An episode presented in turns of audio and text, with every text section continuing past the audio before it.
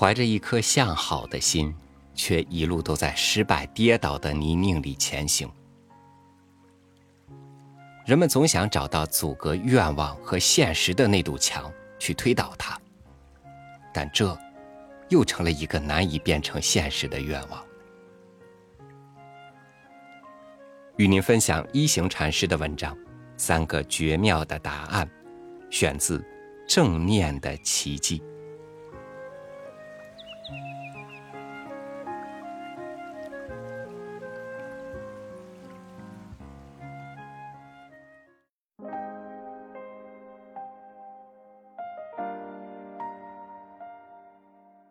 结束前，让我再讲一次托尔斯泰写的一个小故事，那个关于皇帝的三个问题的故事。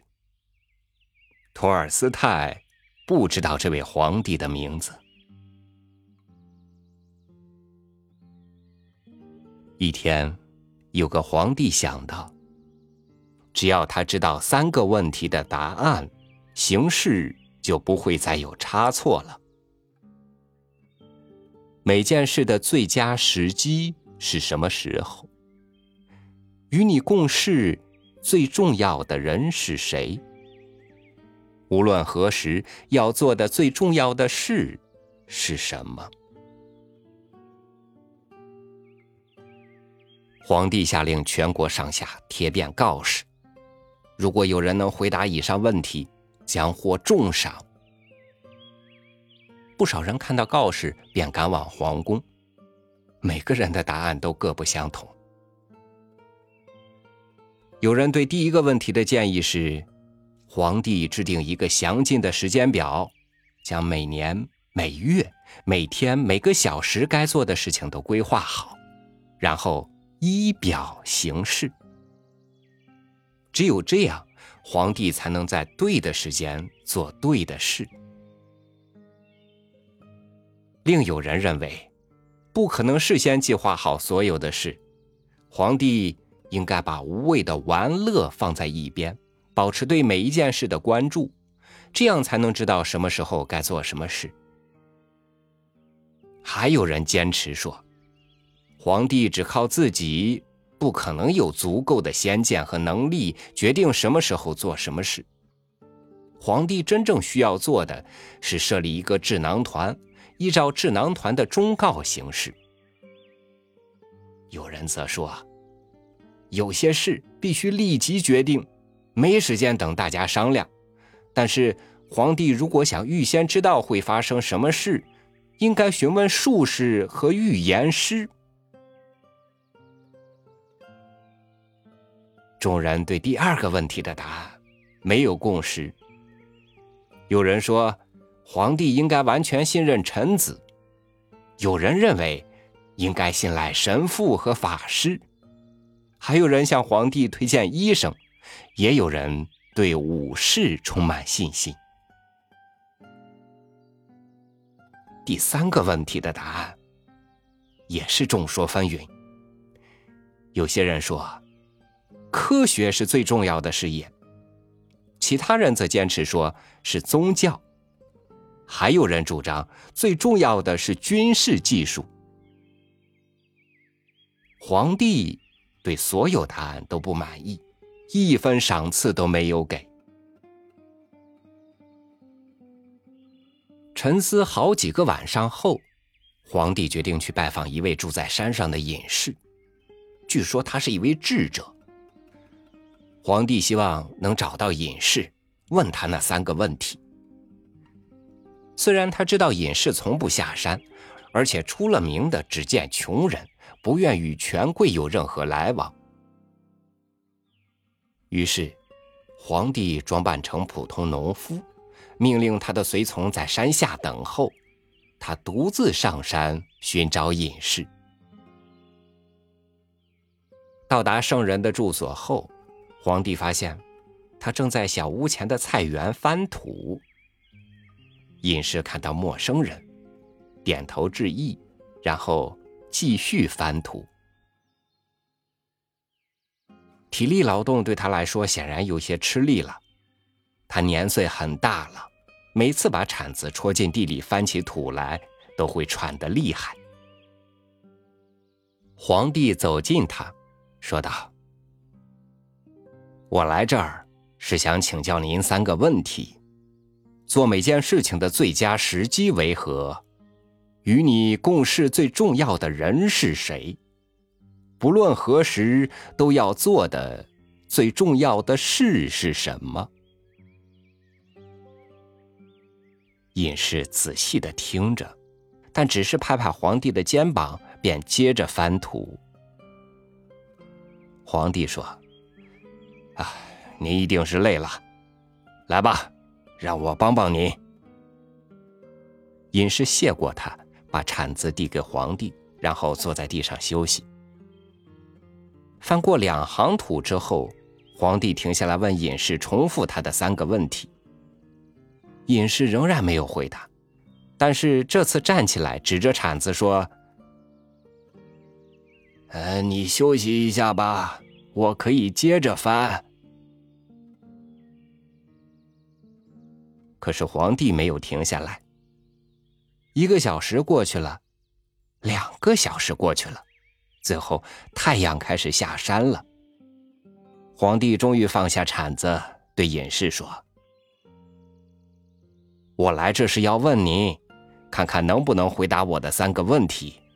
如果您不能做任何回答，请明白告诉我，我也好踏上回家的路。隐士抬起头，问皇帝：“你有没有听到那边有人在跑？”皇帝转过头。他们看到一个留着白色长胡须的男人从树林里出来，手按着肚子上流血的，手按着肚子上流血的伤口狂奔。那个男人还没跑到皇帝面前，便神志不清的跌倒了，躺在地上痛苦的呻吟。皇帝和隐士掀开男人的衣服，看到一个被砍得很深的伤口。皇帝很仔细的清洗男子的伤口，然后用自己的衣服包扎。可是不到几分钟，血就浸透了衣服，血就浸透了衣服。皇帝把衣服洗干净，再次包扎伤口，而且这样反复了好几次，直到血不再往外冒。这名受伤的男子终于恢复了意识。向他们要水喝。皇帝跑到下面的河边，带回一壶干净的水。那时，太阳已经完全下山，夜晚的空气开始变冷。隐士帮皇帝把人抬进小屋，放到他的床上。那个男人闭上眼睛，安静的躺着。经过爬山翻土的漫长一天后，皇帝累坏了。倚着门就睡着了。当他醒来，太阳已经爬上山头，他一时忘了自己身在何处，为何来到这里。他往床那边看去，看到那个受伤的男子也正慌乱的看着他。当那个人与皇帝四目交接，他定下神来看着皇帝，轻声低语的说道。请原谅我。嘿，你做了什么？要我原谅你？皇帝问。您不认识我，陛下，但是我认识你。我是你的死敌，我立誓要复仇，因为在上次那场战役中，你杀了我的兄弟，抢走我的财产。当我知道你独自上山找隐士，我决定在你回城的路上突袭你，把你杀死。但我等了很久也没有看到你出现，于是离开埋伏的地方，想找到你。可是我没找到你，反而先撞见你的侍从，他们认出我，砍了我一刀。幸运的是我逃脱了，一路跑到这儿来。如果没遇见你，我现在必死无疑。我本想杀你，你却反过来救了我一命。我真是说不出的羞愧和感激。如果我活下来，我发誓，余生都做您的仆人，我也会嘱咐子子孙孙同样侍奉您。请宽恕我吧。看到自己与宿敌这么轻易就和解了，皇帝欣喜若狂。他不但原谅这名男子，还许诺归还他所有财产，派御医和仆人服侍他，直到完全康复。命令侍从护送男子回家后，皇帝回去见隐士。他想在回宫前最后一次问隐士那三个问题。他发现隐士正在昨天翻过土的土地上撒种子。隐士站起来。看着皇帝，你的问题不是已经有答案了吗？怎么说？皇帝困惑的问。昨天，如果你没有同情我年老，帮我翻土的话，你会在回去的路上被那个人攻击。然后你会深深懊悔，怎么没有留下来和我在一起？所以，最重要的时刻就是你翻土的时候，最重要的人就是我，啊，最重要的事就是帮我翻土。后来，当那个受伤的男人跑来这儿时，最重要的时刻。就是你照料他伤口的时候，因为要是你不照料他，他就会死去，你也会失去与他和解的机会。同样的，他是当时最重要的人，最重要的事就是照料他的伤口。记住，最重要的时刻，永远只有一个，那就是现在。现在是我们唯一能主导的时间。最重要的人，永远就是那个当下和你在一起，在你面前的人。因为谁也不知道将来你是否还会与他人共处。最重要的事，就是让你身边的人快乐，因为这，就是人生所追求的。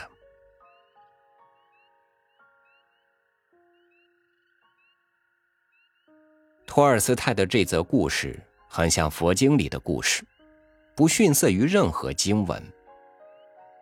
我们谈论为社会服务、为人民服务、为人类服务、为远方的人服务、为世界和平尽力，但是我们常常忘记，我们首先要为身边的人而活。如果你不能为你的妻子或丈夫，孩子、父母服务，你将如何服务社会？如果你无法让自己的孩子快乐，你怎么期望自己可以让别人快乐？如果我们在和平运动或任何服务团体中的朋友不能互爱互助，我们能爱护谁，帮助谁？我们是为了服务人类。还是只是为了组织的名誉而工作？为谁服务？为和平服务，为任何需要的人服务，服务的范围无所不包。让我们先看到小范围：我们的家庭、同学、朋友、社区。我们必须为他们而活，因为。如果我们不能为他们而活，我们为谁而活呢？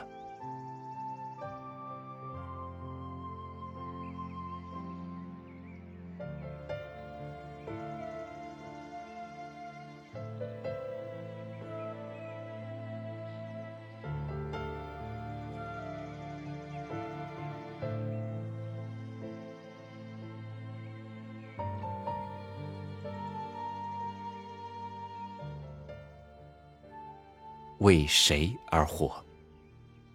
是个可以深入去探讨的问题。但无论是站队为别人，还是为自己，都难以仅仅只为别人或者是自己。